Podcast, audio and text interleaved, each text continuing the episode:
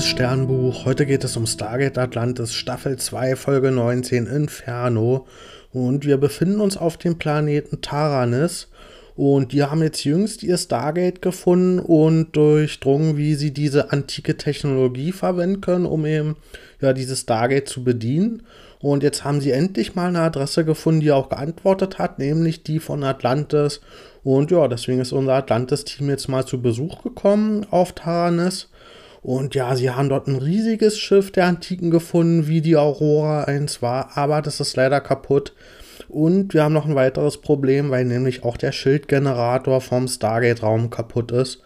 Und ja, das stellt sich raus, dass hier dieser Stargate-Kontrollraum sich auf einem Supervulkan befindet. Und von diesem Vulkan wird auch hier die Energie entzogen, um das Ganze überhaupt ja, zu versorgen, weil nämlich die überhaupt gar keinen CPM haben.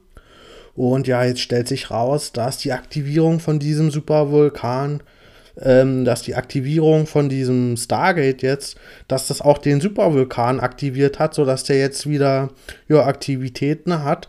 Und niemand außer McKay versteht, was das bedeutet, der in der Folge hier sehr genial ist, was aber auf sehr wenig Verständnis und Anerkennung trifft, seine Genialität, aber er weiß, diese Supervulkanaktivitäten, die werden dazu führen, dass hier der halbe Kontinent weggerissen wird und infolgedessen auch eine Aschewolke ja, entsteht, die eigentlich das komplette Leben auf dem Planeten auslöschen wird. Also die Kacke ist hier richtig am Dampfen und der Kanzler ist nicht so richtig davon überzeugt, dass er jetzt hier seinen kompletten Planeten evakuieren muss. Und ja, der unterstellt den Atlantis-Leuten, ey, ihr kommt hier an und plötzlich soll hier plötzlich alles kaputt gehen, ihr wollt uns doch nur unser mächtiges Kriegsschiff klauen. Mm, das Problem ist nur, dass alle Beweise dagegen sprechen, dass das nur eine Falle ist, weil nämlich inzwischen auch die Lava das Stargate von diesem Planeten kaputt gemacht hat, sodass die Evakuierung gar nicht mal so leicht ist. Also muss die Daedalus aushelfen und ja, die kommt zu Hilfe und beamt ein paar Leute weg, aber die kann natürlich nicht alle mit einmal wegbeamen. Also ist unser einziger Plan, dass wir dieses ja Aurora-artige Schiff reparieren müssen. Das wird Orion genannt in der Folge, nicht Enterprise, leider. Und ja, Watney und eine Wissenschaftlerin von Taranis, die versuchen jetzt eben dieses Schiff zu reparieren, bevor die, der Supervulkan komplett ausbricht, sodass wir eben mit diesem Schiff dann fliehen können. Und ja, Beckett ist auch dazu gekommen und der verarztet die verletzten Leute. Und Taylor und Ronan sind mm, ja damit beschäftigt, die Bevölkerung zu überzeugen, sich hier evakuieren zu lassen und dass wirklich die Gefahr hier groß ist. Und ja, die schaffen es dann auch so, die letzte Familie von diesem Ort mh, mm, ja, zu holen und zu überzeugen. Aber dann stehen sie vor einem eingestürzten Tunnel und kommen nicht mehr zurück. Aber bevor sie hier von dieser vergifteten Luft ersticken müssen, kommt die Daedalus zum Glück in letzter Sekunde zur Rettung und schafft es, die komplette Familie und auch Taylor und Ronan wegzubeamen. Und ja, Watney hat den Plan mit der Orion, dass er die so repariert, dass er den Schild aktivieren kann und sich dann von dem Magmastrahl, von dem Supervulkanausbruch, ja, in den Orbit schleudern lässt und ja, bevor der Schild dann ja überlastet ist, aktiviert er einen Mini-Hyperdrive-Sprung, um dann eben ja zu entkommen. Und der Plan, der geht im Wesentlichen auch so auf. Also die Orion, die schafft es dann, ja, in den Orbit zu springen und dort mit der Daedalus zusammen zu entkommen. Und ja, die Taranis-Leute, die ja evakuiert werden konnten, die kriegen von Atlantis einen neuen Planeten auf der bewohnbar und unbewohnt ist, auf den sie sich ansiedeln können. Und als Dank davon darf das Atlantis-Team die Orion behalten. Und ja, wir haben jetzt also ein mächtiges, antikes Kriegsschiff, aber das brauchen wir auch, weil, wie die Langstreckensensoren zeigen, ist hier ein großes Race-Schiff unterwegs und auf dem Weg nach Atlantis. Und wir haben relativ wenig Mittel bisher, um uns dagegen zu verteidigen. Ich gebe der Folge 8 von 10 Sternen. Hm, das war ja im Wesentlichen eine Folge im Sinne von einem Katastrophenfilm. Und ich will das mal aus dieser Katastrophenfilmsicht bewerten. Und da finde ich die 8 Sterne angemessen. Und ich fand das auch hier thematisch passend, weil sich hier der Kreis zu Roland Emmerich sieht, der den allerersten Stargate-Film damals gedreht hat und da im Zuge dessen auch danach sehr viele Katastrophenfilme gedreht hat. Und da finde ich jetzt in dem Sinne, dass das thematisch gar nicht mal so unpassend war. Und für eine Serienfolge fand ich, haben sie auch einiges abgefeuert. Aber wenn man hinter dieses Feuerwerk blickt, dann ja, muss man trotzdem die ganzen Schwächen dahinter nicht ignorieren. Und da gibt es einige an Schwächen.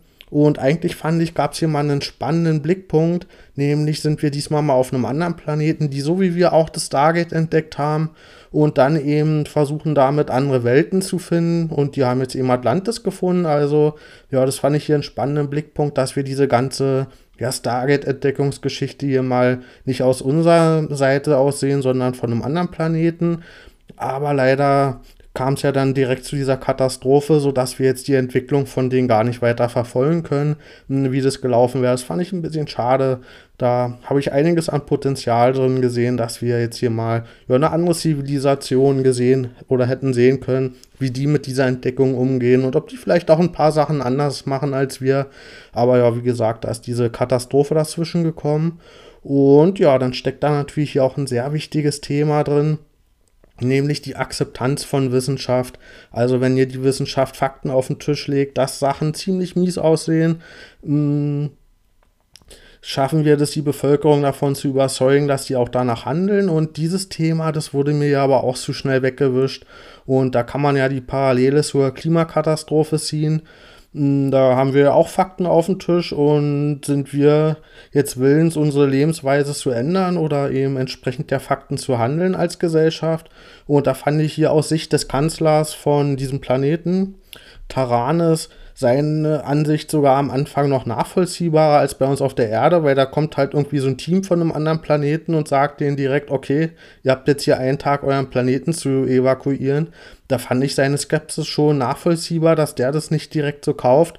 Und ja, aber dann hat er plötzlich das ja doch geglaubt und war dann sogar so dankbar, dass er uns die Orion geschenkt hat. Und ja, diesen Wandel, der ging mir ein bisschen zu schnell. Da hat mir der erzählerische Bogen gefehlt und auch einfach, ja, dieses Thema der Wissenschaftsakzeptanz, hm, dass das hier nicht weiter beleuchtet wurde in der Folge. Und ja, die Evakuierung, die ging mir ja auch ein bisschen zu leicht. Also hier haben wir echt Glück gehabt, dass wir einen Planeten hatten, der mit drei Daedalus-Ladungen hier evakuiert werden konnte.